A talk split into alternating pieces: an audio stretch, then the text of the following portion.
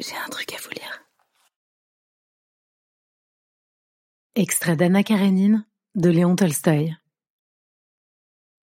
En raison du besoin de vivre qui se faisait sentir en elle d'une façon plus pressante depuis sa guérison, en raison aussi des conditions de ce genre de vie dont elle ressentait toute la nouveauté et tout le charme, Anna se sentait impardonnablement heureuse.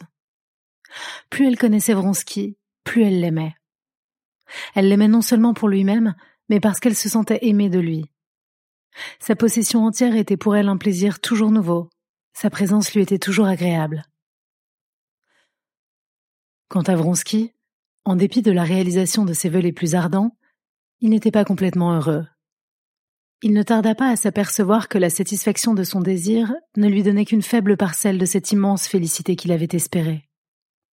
L'éternelle erreur des gens qui s'imaginent que le bonheur consiste dans la réalisation de leurs désirs lui apparut alors dans toute sa vanité.